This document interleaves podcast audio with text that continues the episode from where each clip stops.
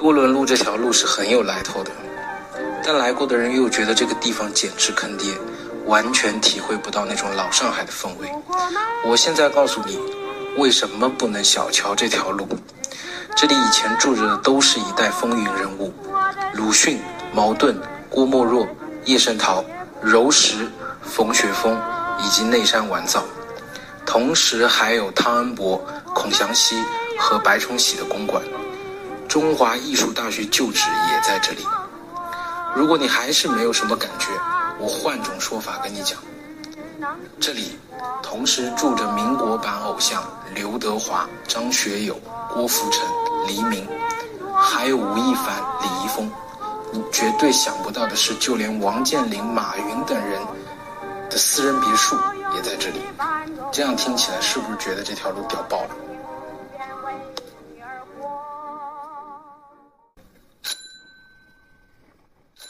哦，对了，来来来，现在低个头。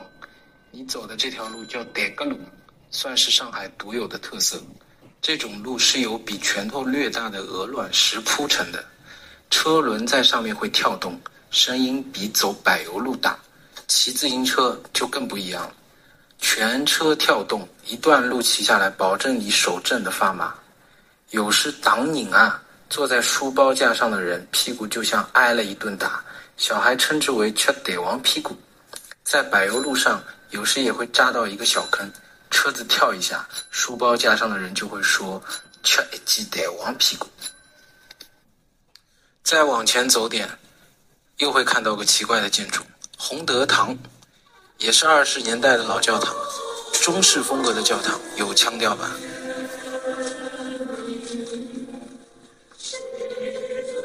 来来来，洪德堂的旁边是洪德书房，门口立着个日本人，他就是之前说的内山完造，是鲁迅的日本好友，也是当时难得的日本好人。当然了，近来有种野史说法是，内山完造是日本间谍，专门收集上海的情报。事情到底是什么样，其实我不晓得。次元制造，小朋友来。我们一起观察春天。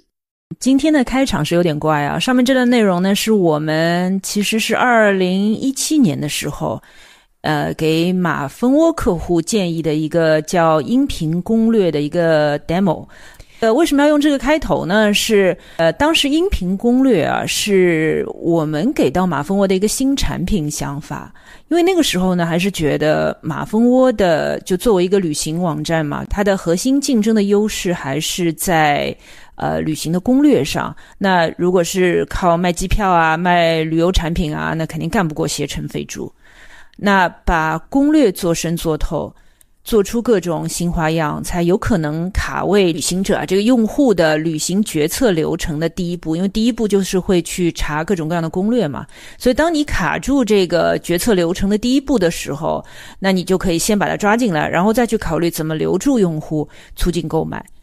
那那个时候呢，是有了文字图片的攻略，这个是最早的嘛，对吧？然后视频攻略也有，但是呢，这些形式的攻略啊，就我们自己想一想啊，它一般你其实用文字图片的攻略、视频攻略，只会在这每天出发之前看。我们对有些地方景点种草啊，可以预先安排行程啊什么的。但是等到我们在路上了，说实话就不太方便，一天到晚拿着手机去读这些文字、看这些视频。那我们当时的想法呢，是说，这马蜂窝其实应该去做更加丰富的，呃，多种形式的攻略。那有没有可能，我们去结合，比如说 AI 人工智能的图像识别技术和 LBS 的这个定位功能？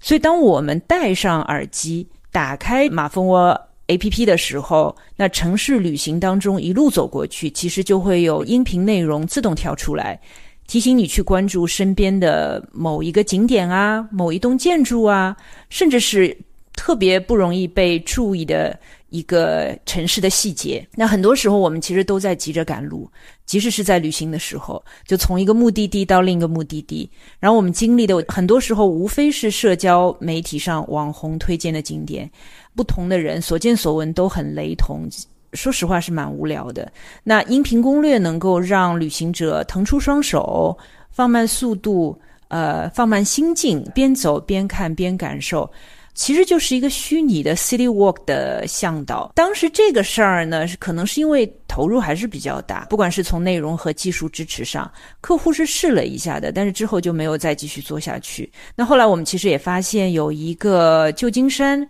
城市旅行的 App 就提供了这样的服务，还蛮有意思的。今年就是 City Walk 很红嘛，我自己在看的时候呢，也会觉得，就是过去两年飞盘、路冲、桨板等等等等各种新兴的运动项目都被推到过潮头浪尖，但是又不可避免的都遭遇了快速的退潮。我有时候也在想啊，就是一个城市的 City Walk。路线呢，感觉也是有限的。那你还要去寻找适合的向导，其实你也不知道这条路线是不是合你胃口，这个向导是不是讲的够好。我们也不可能一而再再而三去走差不多的路线，所以我就之前会有一个问题吧，就这种深度认识城市的 city walk 其实还蛮有障碍的。那这种热潮能够持续多久呢？我这段时间啊，一直很痴迷的在看一个电视节目吧，叫《我在岛屿读书》第二季。最近我看了一集，里面有一个细节对我是有点启发，就是那个作家阿来、马伯庸他们几个是走路嘛，去了岛屿的一个防波堤上。然后阿来这个时候呢，就他就是作家，就随口就想到了说，哦，其实，在杜拉斯的小说《情人》的开头，也是站在防波堤上在。等待，这个就是作家眼里的风景啊，他是能看到风景之外的故事，甚至是有情节和细节的。我们之前其实给马蜂窝做品牌策略的时候啊，也提到过一个类似这样的洞察。像我之前跟 Larry 聊过旅行的那期那个播客里面，也也讲到过这个洞察是什么呢？就是说我们在旅行前做的一些功课，不论这个功课是攻略、是游记。还是一些相关的文学作品、影视作品，其实都会在某种程度上丰富我们对于旅行所到地此景此情的一个想象。那会在一个三维的图景上，其实会去增加更多的维度。历史的纵深的维度，可能是民间故事和传说的一个添加，也可能是完全虚构的小说中的场景，就还蛮有意思。当然，你也可以回到当下去谈论潮流啊，去寻找美食啊，去探讨城市空间和人的这种新的关系啊，等等等等。那我就记得啊，就这样一个洞察是说，当我们之前如果有攻略，有一些。内容的加持，我们来到一个景点的时候，这个景点我们所见会变得更加立体和丰富。所以我也记得说，有一次我们就团队一起去黄山。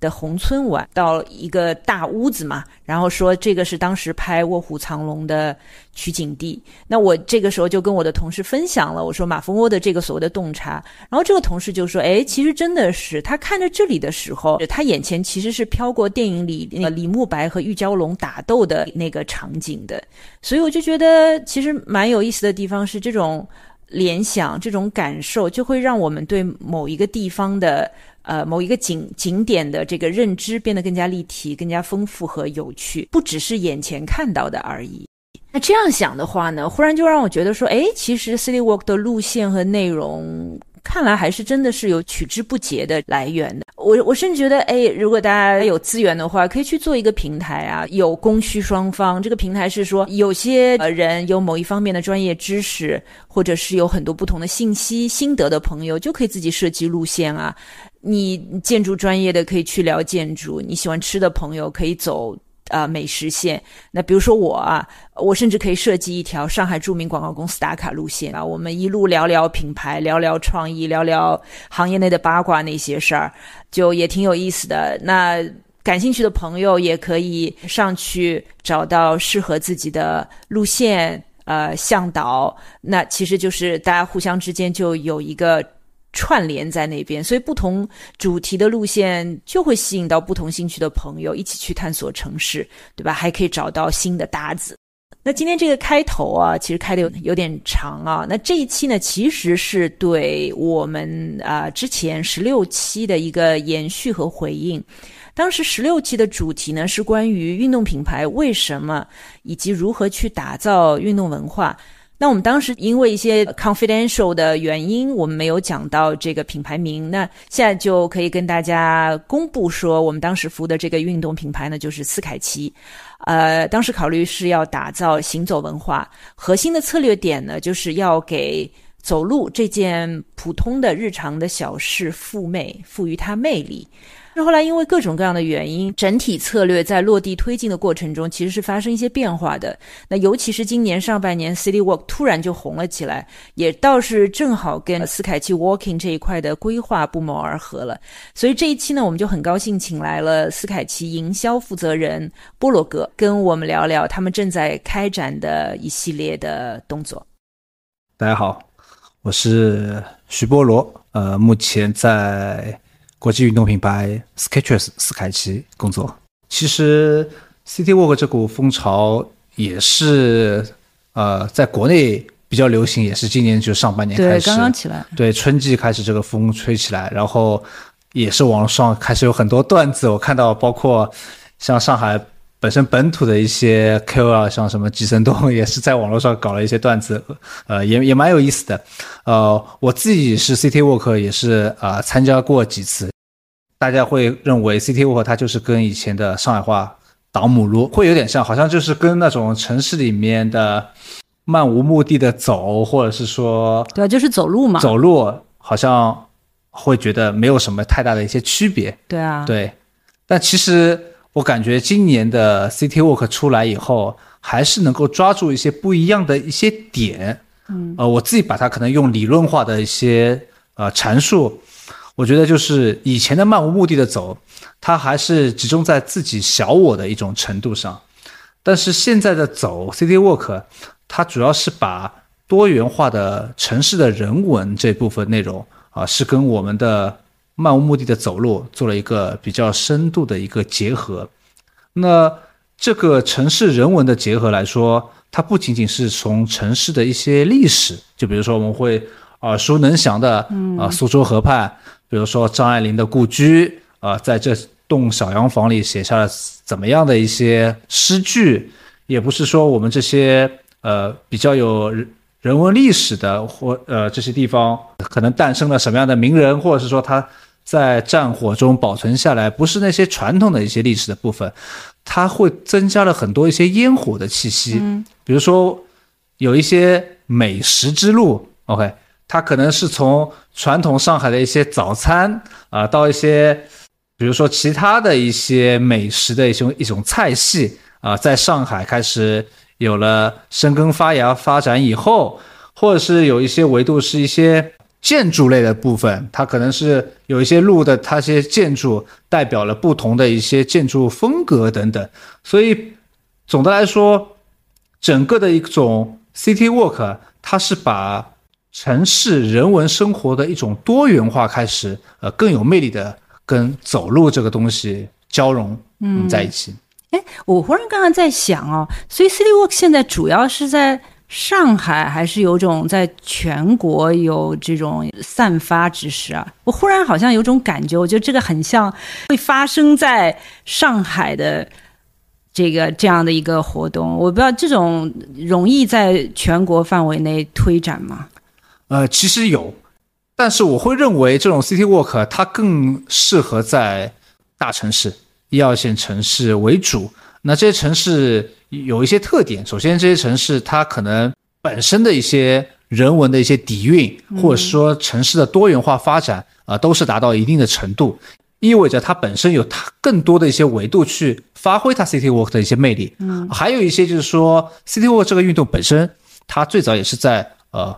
国外开始先流行起来的。哦，对你有提醒我，对你先说，你先说，我忽然就意识到，我好像曾经很早就看到过这些东西。对，因为在其实很多的一些呃国外的一些网站网站上，其实 City Walk 它不是今年才开始火的，它其实火了已经有一段一一段的时间了，呃，可能有将近十年的。有的肯定有。对。然后它本身也是说这种呃探索城市的一些不同的一些面貌。对。啊。也是不同维度。你一说，我就记得，就比如说像欧洲这种城市，然后你可能去那边，在一些网站上，就你可以找到不同的线路，有不同的向导，带领你去探索。包括我记得啊，就那个时候有一次去瑞士，他他不是 city 了啦，他走到山上去了，他是带你去看这种阿尔卑斯山上各种各样的植物。我觉得这个还是蛮有意思的一件事情。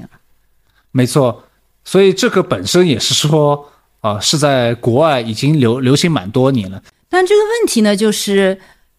他得有向导啊，哪里哪里来那么多向导呢？我自己本身对 City Walk 啊、因为我们也是有参加过或组织过几次活动，那我也分享几个经验。有一次我们是在泉州啊、也是在今年三月份，那当时是做了一个很大型的 City Walk，有将近四千人啊，对。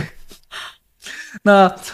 这个 City Walk 呢，它真的是在泉州，泉州是一个千年古城吧？它是大家可能近两年对于“一带一路”这个概念会比较深刻。其实所谓的一带一路就是海上丝绸之路嘛，啊，它不仅有陆上陆地的丝绸之路，然后泉州它就是千年以前海上丝绸之路的起点啊。所以当时它其实有很多很多一些元素。我第一次去的时候，我觉得啊，这个城市怎么那么有魅力？它的一些多元化的东西文化非常多。然后当时我们就是跟当地的政府合作，我们说，哎，四千人要走这样一场 City Walk，一定，而且有很多报名的人都是港澳台的同胞，还有一些外地的非泉州的一些同胞。所以他们对于泉州这座城市肯定是陌生人，怎么能能让大家的第一次的第一次那种印象特别好？嗯，所以我们也是跟当地的文旅局要求，我拍了一大堆的他们最优秀的城市的向导，就真的是带领我们四千个人，就很多人分批次啊，哦然后也在很多一些千年的景点，或者是说不一定是古的，但是也是现代很有特色的一些点吨位在那里。然后基本上能够保证大部分的人，我走到这里都能了解到他的一些有意思的一些故事在，嗯。但这个我因为我不好想象这个画面，这个感觉上会不会像很多这个旅行团有个导游带到这边聊一聊，然后这个旅行团走掉了，下一个又来了，就整体那个我不知道那个气氛啊什么，呃，不太一样，不太一样的点就在于旅行团的这种形式，你相对来说还是有非常有目的性的啊、在那里。那 City Walk 的本身，其实如果是主主办方自己的安排以后，呃，对于游客来说肯定没有很强的呃前期的一些策划在那里。那对于他来说，他会有一种哎，真的是我在每一步或每一个转角都能遇到一些新鲜的的一些事物，都会有那种非常这种感觉，新鲜的一些感觉。而且总的来说，City Walk 的人群是非常年轻的啊，所以你可能很少有看到，就算你会认为这是旅行团，也很少会看到啊那么多年轻的一些人去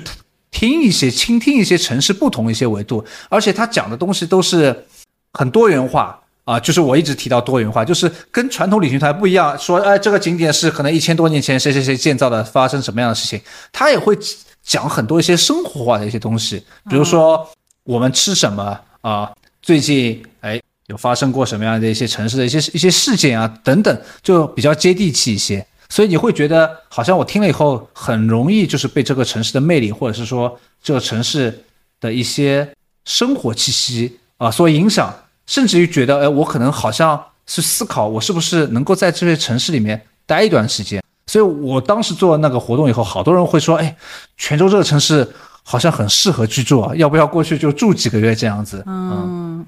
哎，但我这个我忽然也想问，你觉得像 City Walk 这种，有时候也会担心嘛？比如说这两年我们会看到。尤其是疫情之后，比如说以前经常的这种运动啊活动不能做啊，我去周边露营啦，然后飞盘了，但是就看到一股一股的热潮起了又落。City Walk 会这样吗？因为你刚才在讲的时候，我就在想，它比如说线路是比相对来说会不会比较有限？那我作为一个旅行者，因为比如说我们去巴黎，我们去瑞士，你作为一个旅行者，你当然说我在网上，那他所针对的到底是当地的人，还是其实是外来的人啊？嗯。呃，这一块也是我们有一些尝试，比如说我刚刚举的例子，泉州的例子，它其实说虽然主要是泉州，肯定交通方面，呃，是泉州当地的人，但是真的有百分之我们那场活动百分之三十多的是人是非泉州的人，甚至有很多很多是港澳台的一些同胞，所以对他们来说，可能就是泉州是第一次。但是我自己有做走过一次外滩的 City Walk，当时呃也是分成小组，然后每一个小组它是不一样的线路和主题。呃，我分到的是一个海派文化，然后这条线路。我自己是上海人，也是在这座城市生活那么多年了，外滩也是去过很多次的。但这条 City Walk 带我走的是外滩后面的一些小路，沿着苏州河这边很多建筑和很多一些路段，我真的以前没有走过。然后他会说：“哎，这个是旁边的教堂，呃，是基督教堂，旁边也会有清真寺在里面。”然后也会有一些什么邮政博物馆，也会有一个是米其林大厨啊自己开的一个餐馆，是啊，而且他的一个 brunch 非常有有名等等。可以植入的嘛？好像这个这条线路还可以用品牌植入。对，这个就跟我们传统好像游客来的外滩，好像或本地人觉得的外滩和南京路这一块，就是说我自己觉得我能看到很多新鲜的一些一些事情在里面。还有一，我参加过一次非常有意思的是在苏州河边，我们所有的人基本上都是啊，在这个城市生活和工作的一个人。当时这条 City Walk 呢，路线还好，不是说非常冷门的，沿着苏州河畔的，但是我们的形式非常有意思，呃，正念行走。哟，对，那是当时是有设立一些规则。首先，我们一共是走差不多五公里的路啊，全程我们是不能打开手机的，我们是有这个规则，大家把手机放好。然后呢，我们请了一位心理学的专家，在走之前呢，会给大家抽一些小的一些 tips，然后这个 tips 呢，基本上都是涵盖的人人生啊或生活中的一些心理学的可能会畅想的一些话题。每个人会抽到不一样，但是基本上也就四到五个问题，所以它的目规则就是说，你抽到这个东西以后，你走五公里的路线，你自己去感知，然后你按照你的节奏或习惯，你去思考你这个问题本身相关的部分。比如说什么样的问题啊？呃，比如说，就说你人生中，比如说你自己的对于低谷或者是。高光时刻你是怎么去定义的，或者是说你中间是怎么切换的？类似这样的一些话题，我自己抽到是这个啊。嗯嗯嗯。然后大家就带着这样的一些概念去走，五公里走完以后，呃，也不用手机，但是它中间也会，我们请了另一位向导，呃，是给大家讲一些人文的部分。那这个向导相对来说还是比较传统化的，所以那这个不是把你的正念给打断了吗？我本来觉得正念是不能讲话。不能用，就陈坤以前做过那个去西藏什么行走，就是完全不那个。这个我补充一点啊，他讲到的是呃一些例子，比如说张爱玲的故居啊，他会说到他住在这里的时候遇到他人生的一些转折点，比如说他在这里写下了一些，比如说呃著名的一些诗句等等，正好是他遇到人生什么一一一些问题的时候，所以他本身讲的一些故事也是跟你的。呃，Tips 是有一些共鸣的，然后全部走完以后，我们就回到了一个地方，有点像沙龙一样的。然后老师就会哎，请大家就是踊跃发言，就是你刚才走完以后，你有什么新的一些感悟，或者是说呃，跟走之前的预期完全不一样的感悟。我发觉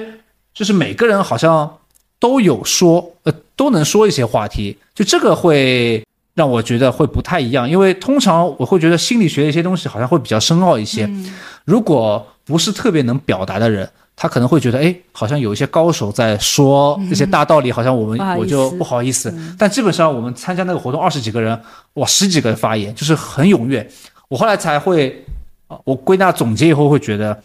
因为从正念来说，心理学的一些东西，它是从生活的角度。其实生活角度，每个人都是生活的大师。我自每个人都是自己生活的一些大师。当你的话题比较接地气，不要说一些形而上的东西以后，每个人都会有一些共鸣。所以那次分享也会非常有意思。所以总的来说，我刚才分享了三个案例，有一些对于新的好像外地的人来到一个城市，想要对这个城市有了解。还有包括我们老的在这个城市生活的人，比如说有一些新的一些文化的发掘，或者是像我刚才说的，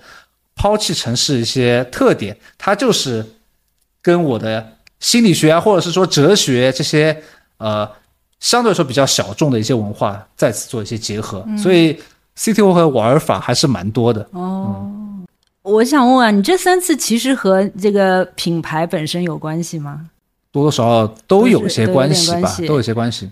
斯凯其实可能是全球上最早推出走路相关概念或者是专业的产品线，而且这个产品也是 Go Walk 系列嘛，是呃在全球是非常知名，也是非常成功。那走路在很多一些无论是专家的角度或者是媒体的角度，太平常了。太平常，你可以说它是运动，或者好像又不是运对啊，动。我我去上个厕所也是走路啊。对，但它其实本身是所有人都会，如果它是运动的话，它一定是所有人都会接触到的一种运动。如果它是文化，也是所有人会接触到的一些文化。这么普通一些平常的一些事情，但是它真的是有很多年的发展的经历啊、呃它基本上从人类诞生开始就已经会的第一项运动，如果你把它归一定义为运动的话，那它一定会有很深的深层的一些价值也好，或者是说呃可以挖掘的一些点也好，所以当时也是出于这个目的，我们说这个世界上有没有真正的一些走路文化，或者是说大家还不认可，或者是说还没有认知到的，然后我们就做了好好久的一个研究，一开始不断的去看各种跟走路相关的一些文献也好，或者是说研究走路也好，一开始会通常会遇到点，就走路到底算不算运动？嗯啊，那么大部分人来说，还是不认为走路是一个传统的竞技运动，除了像竞走以外，大部分人觉得走路它还是跟生活平常的部分会有些接近，它是生活日常的一部分。然后接下来我们继续再研究，如果走路它是一种运动的话，它跟其他运动有什么不一样？我们通常可能会被很多人误导，会觉得好像说走路是不是跑步的平替？好像就是说我膝盖不动，哎，我膝盖不好，我身体不好，或者说我体能有些差，我跑不动的人，我才走路，是不是这样的？然后我们再去深挖，去发觉走路如果作为运动以以后，它有非常独特的一个魅力，就是它可能是唯一或者少数能够做到身心结合的一项运动。就举个例子，就是你是跑步，或者说你是在打球啊，你应该没有余力去思考运动以外的事情，你可能只能关专注于这项我在做的运动本身，我怎么样？哎，比如说跑马拉松，不可以的。跑步，因为我就不喜欢跑步的人，所以我也不我想跑步嘛，你你跑步的时候肯定脑子里也在想各种各样的事情，可会吗？我也不知道。但通常来说，如果你跑步的距离和跑步的配速会让你没有办法，比如说那么轻松会想一些东西，哦或者是说你要打球，你肯定是说我关注于对打球打就哪一个球办法了，因为它是团体运动，啊。对对对，但是走路，真的你可以去说，我有很多的精力去想一些 跟这个运动即使没有关系的事。可能我走着走着，我在想，哎，我是不是最近生活或者是工作遇到一些问题？我甚至可以想，我刚才看到走路好像有看到一件事发生，我觉得这件事好像对我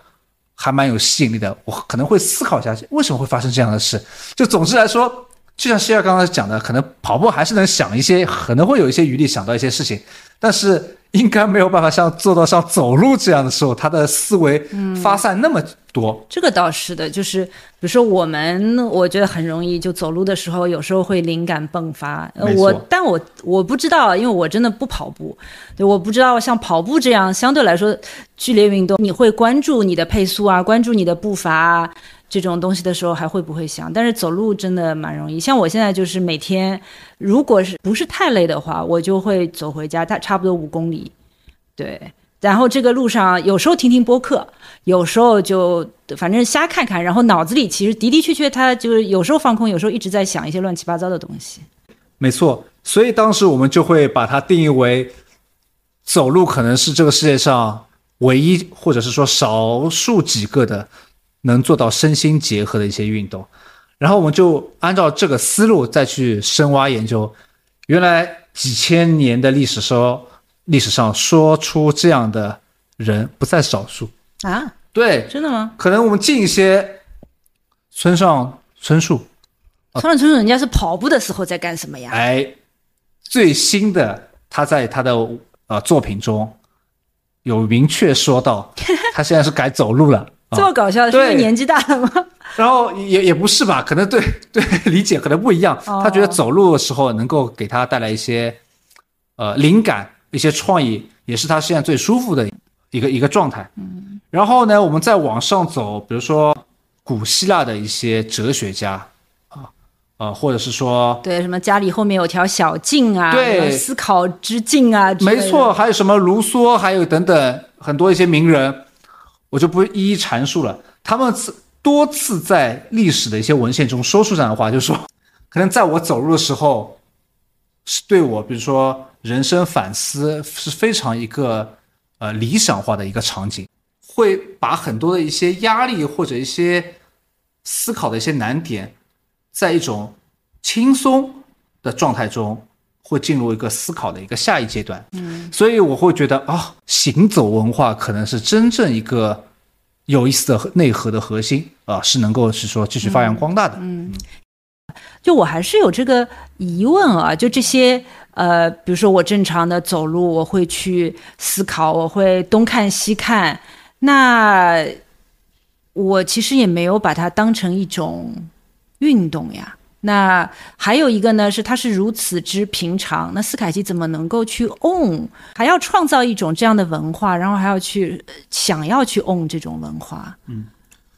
首先从运动的定义来说，我觉得就是现在都市本身可能会有很多人把运动跟生活或者或分得很清楚，好像一定要，嗯，呃，就是我马上切换成另一个状态，好像要去换上健身服，去到健身房。对，因为嗯随着现在大家都知道节奏还是蛮快的，对吧？无论是你出现一些新的词叫卷也好，还是耗内耗也好，呃，总之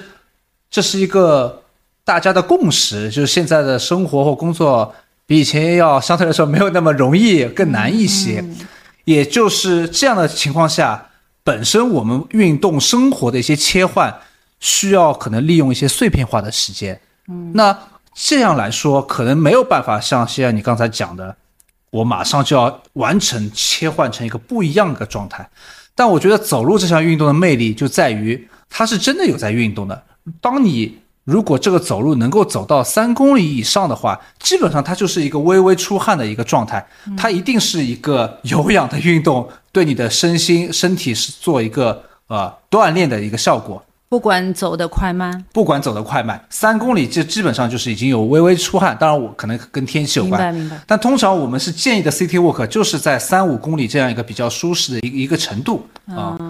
哎，但我这里其实还是有个问题哦，因为我们本来想象当中的 walking，你有很多可能自主的东西，包括比如说我说我有时候喜欢晚上走回家，呃，有时候喜欢去比如说看展，我也会走很多路。但你现在如果局限在 city walk 的话，给我感觉就变得不是窄了吗？City Walk 这个东西也是说你有不同的层级吧？啊，我我我的认为是不同的层级。那你如果是说想要以一个比如说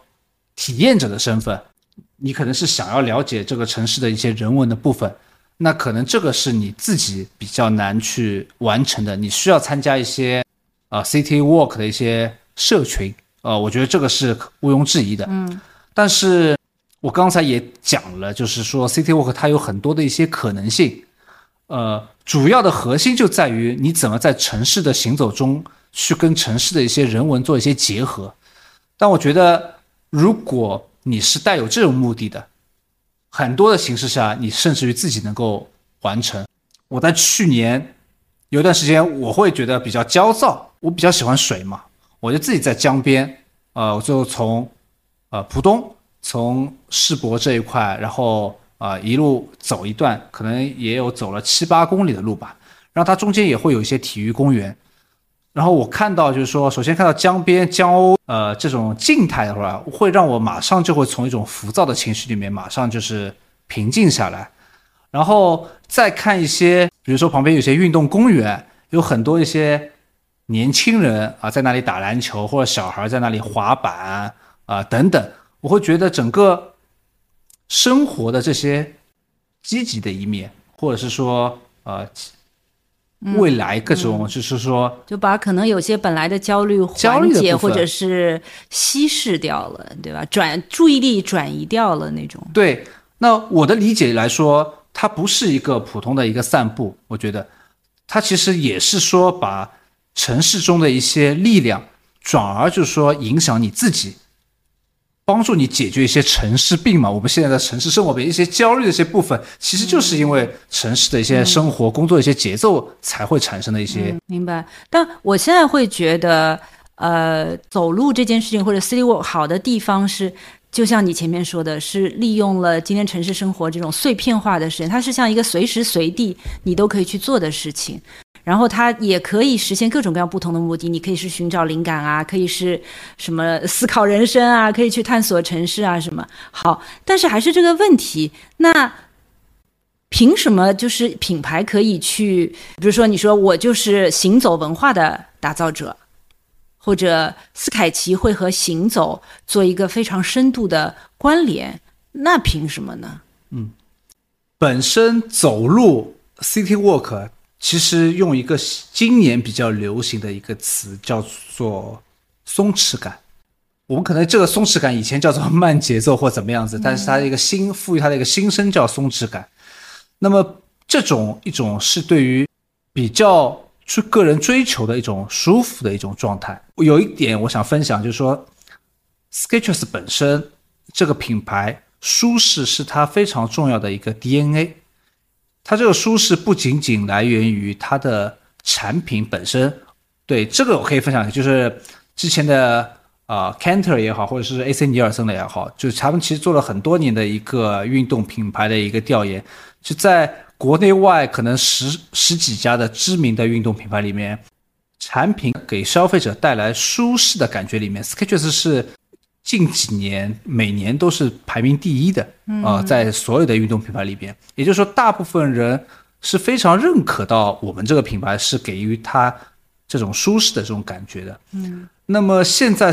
City Walk 能给大家带来的一种松弛感，本身也是一种舒适的一种状态。所以在这点来说，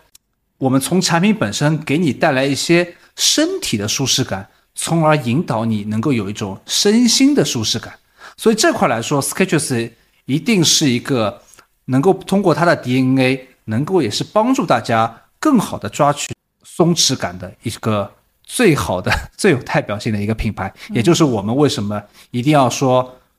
运用自己的一些力量，能够把 City Walk 或者是说这些松弛感的一些新运动给带出来，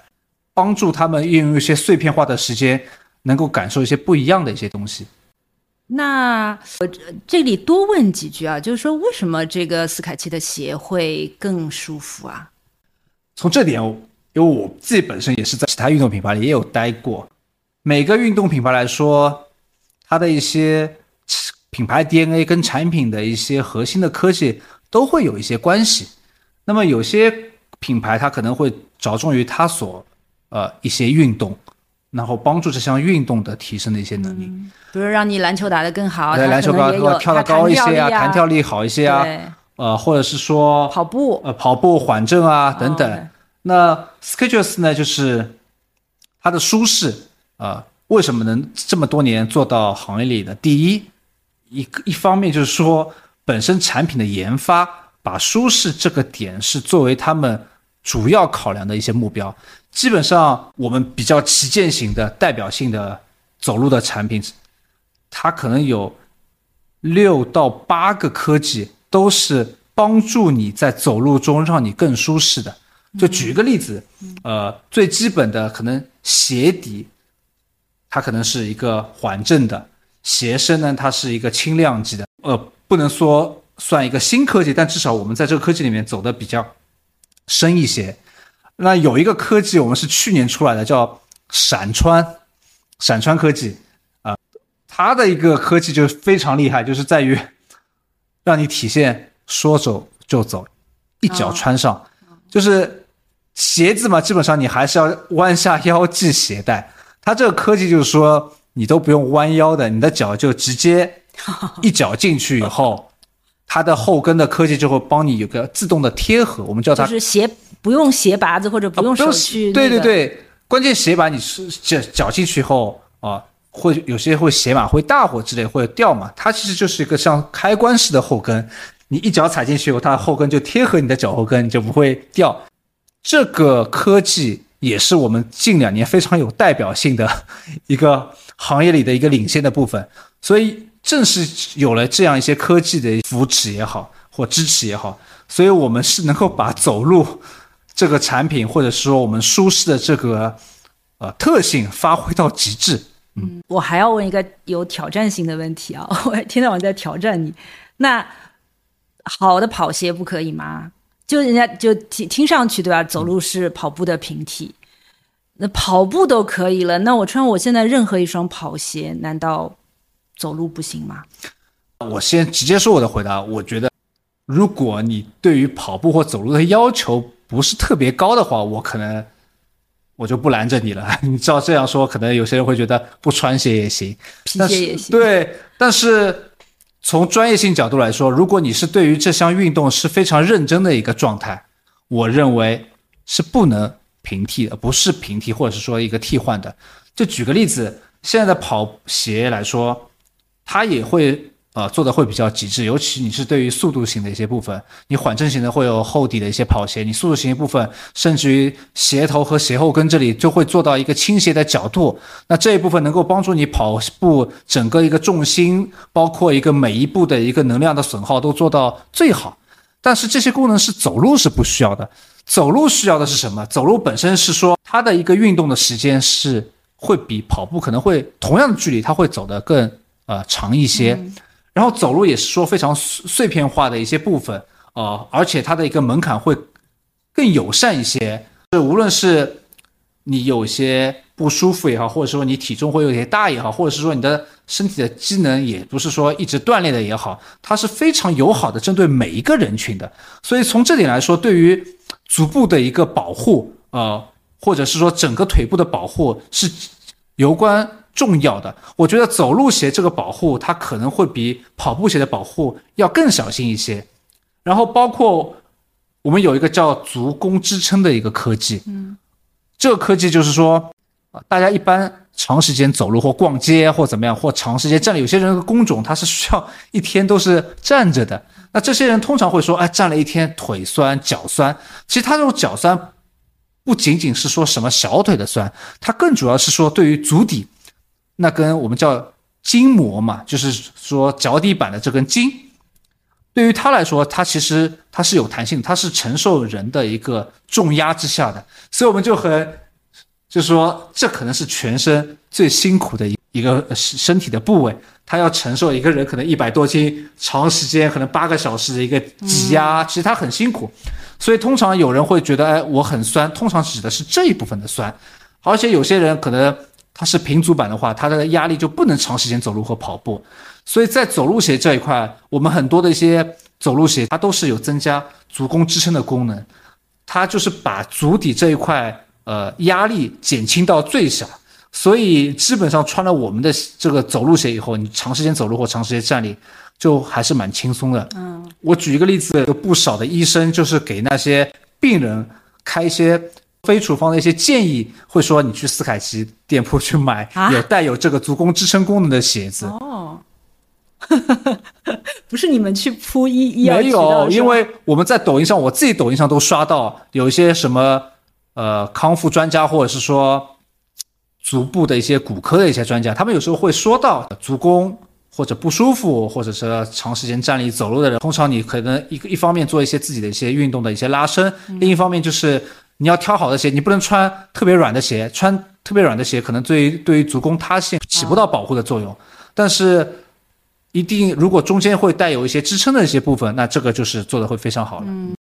那我我接下来一个问题可能有点冒犯啊，就是你说到我们更多的在推广走路，我们的鞋特性是比较舒服的，但是总是给人感觉这个好像有点，你看在外面走路的，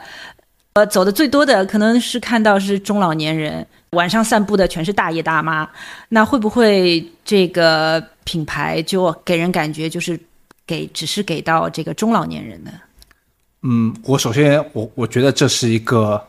呃不正确的一个认知，因为本身 City Walk 啊，我刚刚也讲了，City Walk 它是跟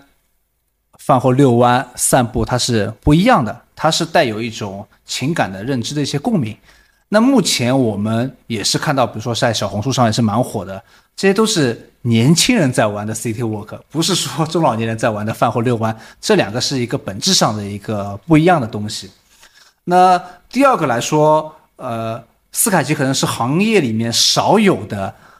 全年龄段都蛮喜欢的。可能大家可能不知道，斯凯奇的童鞋是北美排名第一的童，就是市场占有率童鞋。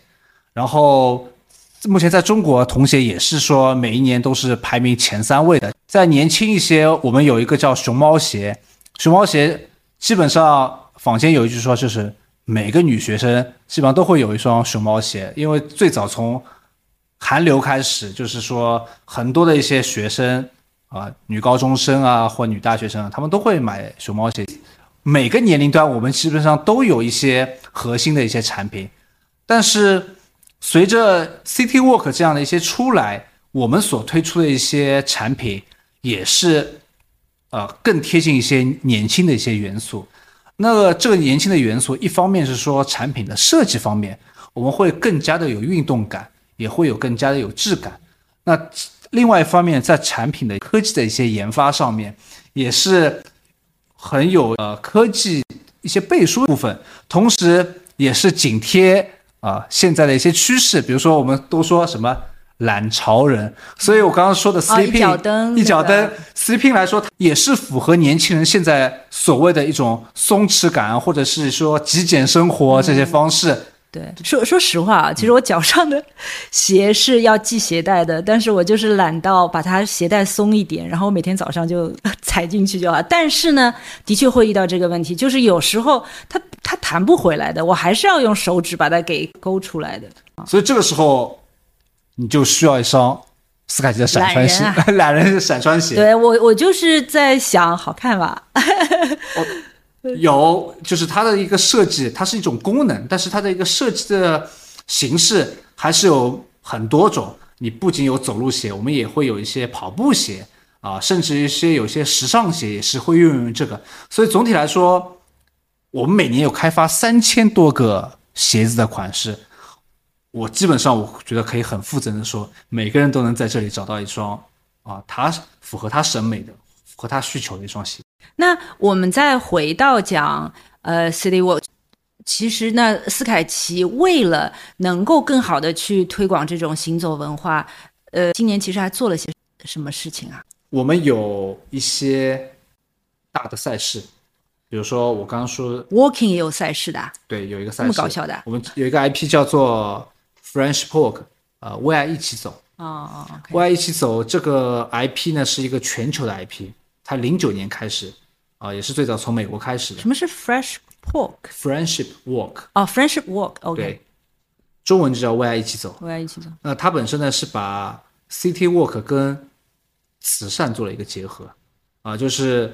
它的要求就是一定走路要在市区里面走，就可能 不一定会在公园里走这样子。那么同时走完以后，我们的目标是跟慈善有关系的，呃，大家的所有的一些捐款，最后会汇集一起给到儿童的一些身心发展的一些慈善项目，所以这个也是我们做了蛮多年，也是今年都有做到的。那除了这个以外呢，我们在很多斯凯奇的一些呃店铺，比如说在上海有外滩的我们的一店。然后在在很多地区，比如说像沈阳的中街等等，每个城市代表性的一些呃地标性的一些店铺，都会退出我们的呃 Walking Plus 行走的一个俱乐部。那它其实我们有提供这样的服务来做 City Walk。所以刚才希望你可能担忧的一些问题，好像我想参加一些有意思的活动，有向导的活动，好像呃有点麻烦，有点麻烦，对，还要花钱啊或者怎么样，但是。在 Sketches 目前这些服务都是会员专享的一些呃免费的一些活动，然后我们也是有专业的一些线路的一些定制，也是会有向导的部分在里面，所以这一块也是我们是希望提供这样的一些平台，让喜欢走路的人或者喜欢 City Walk 想要体验的人，都是能够有好的地方去体验吧。啊，就是如果我买了鞋，就有可能可以加入会员，然后呢，就有会员的活动，呃，比如说有小程序啊什么就推送，我就可以报名参加。是的。OK，哎，但是你刚刚刚才讲到一个什么 Walking Plus 什么，那个是什么东西啊？啊，它其实也是就是我们就走路的，在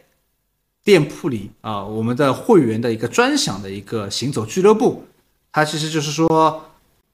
走路家嘛，啊，从中文直白来说，走路家就是为什么叫走路家啊？因为也是想要告诉大家，City Walk 这个东西，它其实就是在走路以上加入了其他的一些文化在这里，所以在这里也是说。希望这个告诉大家，走路它有很多的一些可能性啊，它跟很多城市人文的一些多维度的一些文化做结合，它能够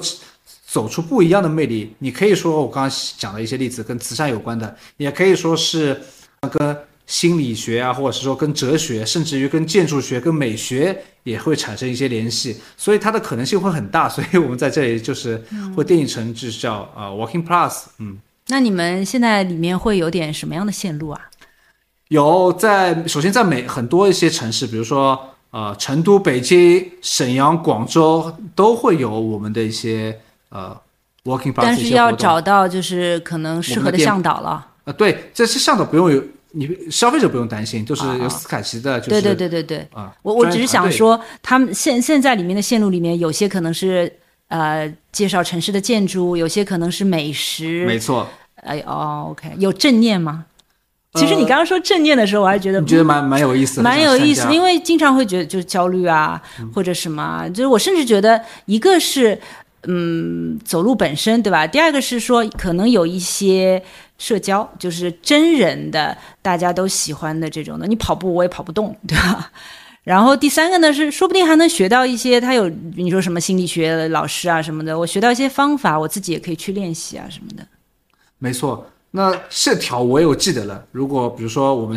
之后临近的有一些类似像正念行走或心理学、哲学的一些有意思的项目，我们也可以邀请我们。呃，播客的一些粉丝，到时候来可以组织一下，大家做一些专场，可能体验一下。我觉得这些福利也可以提供给他。就是其实呢，如果是类似这样正念，他其实到那个终点之后，一定会有一个像这样的沙龙，沙龙这个形式做一些分享的。没错，这个形式也是啊，我们自己创造的。我觉得蛮好玩的。对，就是如果只是光走光光想，以后缺少最后的一个交流的环节，我们觉得。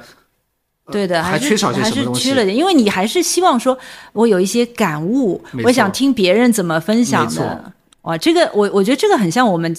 去年开始有做一个研究，就是疗愈经济，就是为了疗愈大家的这个城市病啊什么的这种。对，确实能够有帮助到，因为本身我们现在人与人之间接触，虽然你可以说是更容易，但是。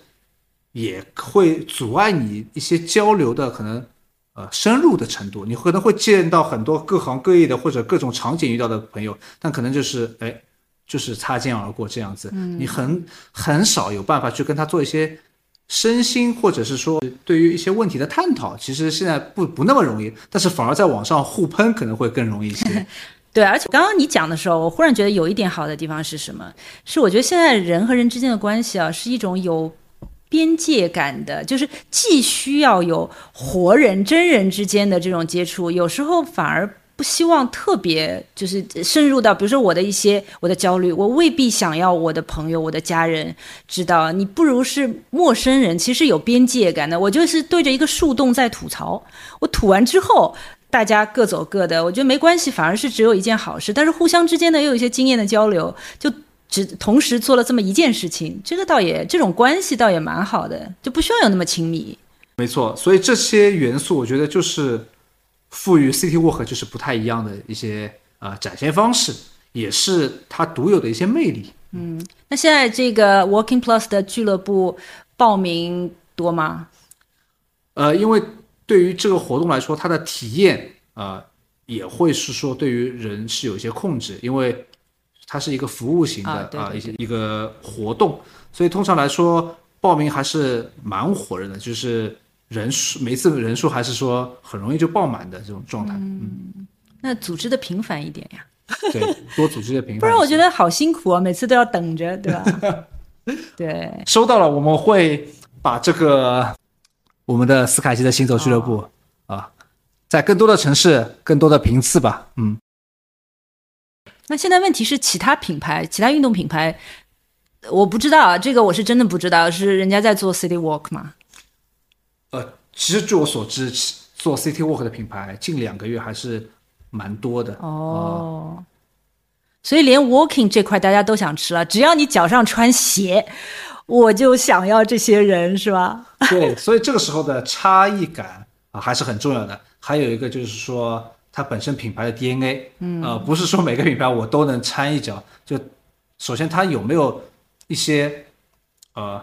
它背后的一些故事支撑你去做这样一个文化，我觉得这点是非常重要的，也是让每个品牌它的一个魅力呃不不一样的真地方在这里。那比如说以前是做跑步跑团的，他现在做了有啥问题啊？我觉得可能你做走路来说有一定历史的，或者是说有很多积累，那他可能参与的活动也好，可能他传递的一个走路的故事也好，更能挖掘走路自身的一些东西。那可能跟跑步或者是其他运动转过来来说，不容易马上就能抓到它的一个核心点吧。嗯嗯，这我就觉得可能就是说初来乍到的跟那个专业呃专职这一个还是有区别的吧。就那问题是，大家都已经知道斯凯奇和走路之间是有强关联的啊。我觉得这一块还是有很多的潜力，还是能够继续挖掘的。就可能大家都知道斯凯奇走路学非常好，但斯凯奇走路文化，尤其是今年比较火的 City Walk 来说，呃，它还是一个呃，在中国可能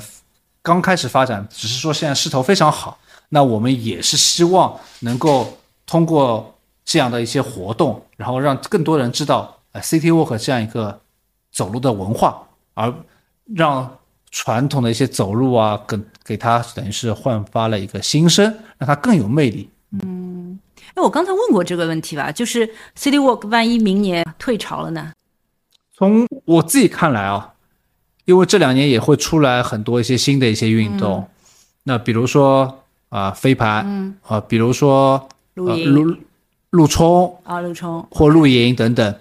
我自己有发现一些规律。就这个运动本身呢，新运动本身基本上都是一些传统运动的一个改编嘛，但是这些传统运动是它本身的基数大不大？呃，我觉得是跟它这个新运动能够长时间的可持续发展是有很大的一些关系的。就比如说飞盘，嗯，它可能就是说群众的基础没有那么多，所以它可能会相对来说今年感觉好像热度好像没有那么高。但是露营因为它是家庭类的，而且它本身就是说户外这个增长非常快，而且是说确实有很多一些基础在这个里面，有中国人还是蛮喜欢旅游的嘛，等等。而且前两年购置的设备啊，对 这个也不能轻易放掉。对，所以这些元素都是能够支撑这些运动能够继续活下去的一些元素。那么我觉得 City Walk 本身，walking 它是一个走路是一个所有人都会的一个运动，所以它的一个运动的基数是非常非常大的。只是这种玩法啊、能够让大家去体会到它是真正好玩，我觉得也是它能够继续发展、长时间发展一个非常重要的一个因素。那从我自己来说，我参加过几次，也身边有些朋友参加过，也看过很多一些网上，包括小红书也好，大家一些评论也好，都是对于这个 City Walk 还是非常感兴趣的，也是觉得非常有魅力的。但前提是你有参加了真正的类似我刚刚说的 City Walk 的一些啊展现的一些方式的一些活动吧。我刚刚忽然又想到，就像跑步，比如说你一开始有跑团，呃，什么马拉松有这种活动，但是你慢慢慢慢也会可以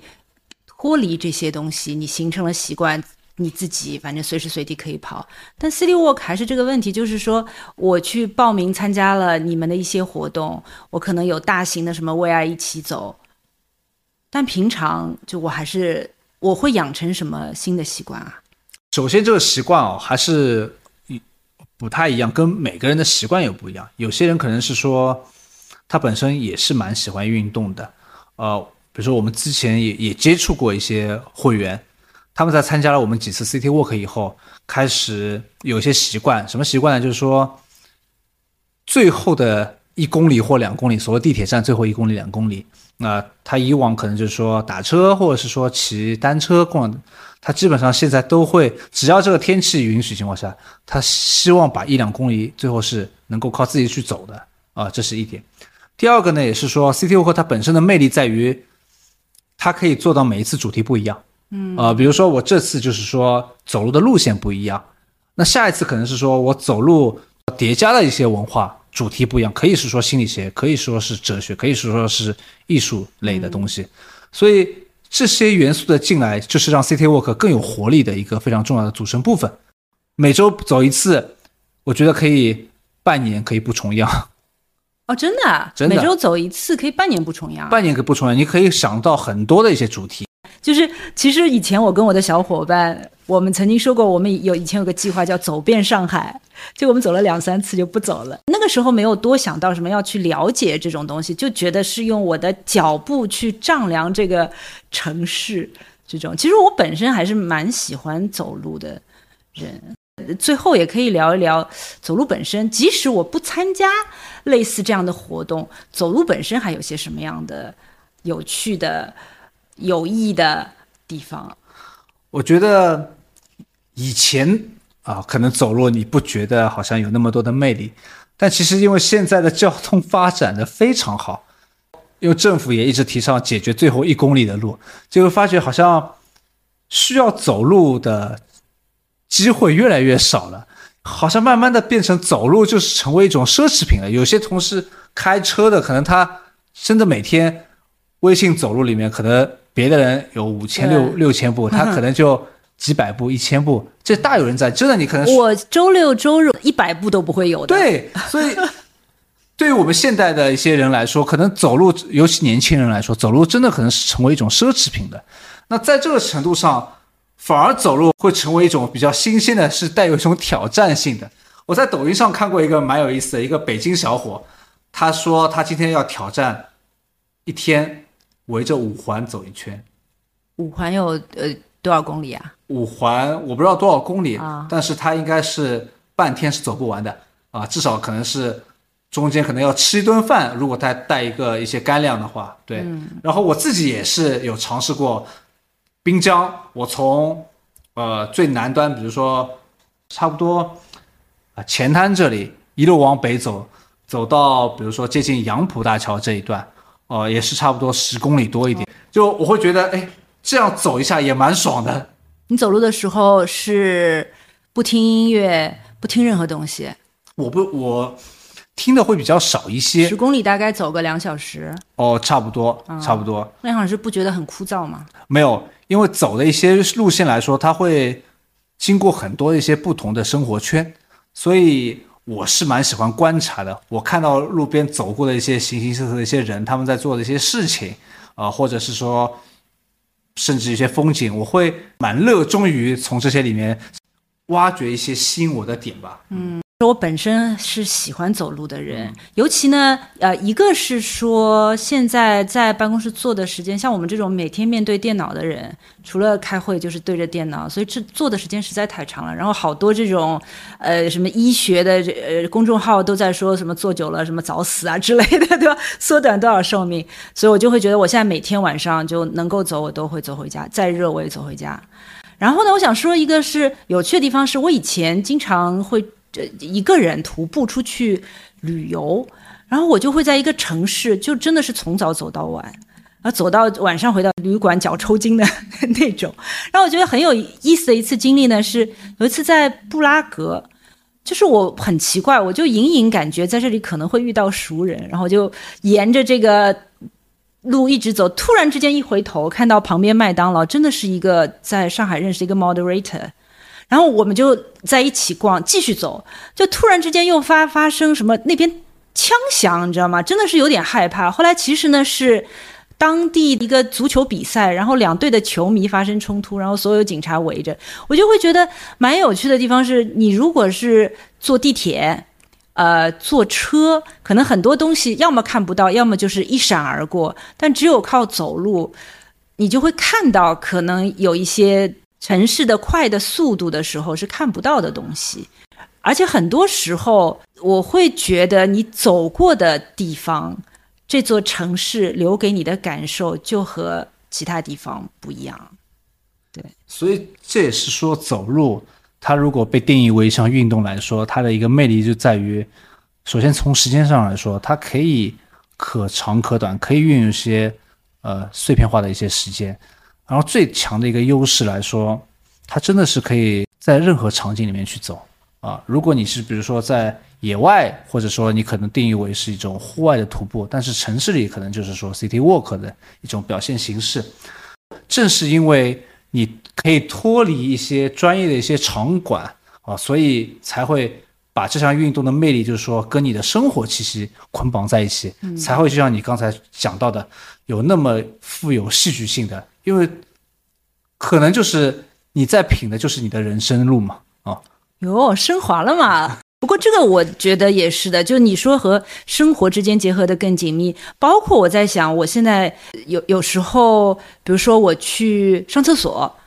我就不走同楼的同楼层的，我就是有意要绕到一楼，就是为了能够跟电脑跟这个东西做一个隔离。所以我觉得这个其实是蛮好，就是把走路完全的融入生活。它可以变成你每天晚上要走回去的五公里，也可以变成它只是一个上厕所的路程，但是你绕了个远路走一下，就你每天积累起来的这种，总比老是坐着感觉要好，对得起自己。对，就像现在很多人可能一天就走小几百步，比如说我们公司呃有几层楼嘛，好像。跨楼层对他来说也是好像蛮累的事情，所以如果能够把这些生活的一些碎片化的时间利用起来，其实你还是能够走一些路的，然后也是可能就是会觉得做一些生活的一些改变吧。啊，总体来说是值得是鼓励的。对对对，尤其对那些可能平常运动相对来说比较少，对吧？我觉得这也是一个很好的开始。对的。像我现在走回去的路就会和以前不一样，我会走得快一点，因为有人跟我说，如果十分钟里面走一公里这样的速度的话，就差不多五公里可以燃烧五百大卡，三五百大卡吧，因为我要减肥，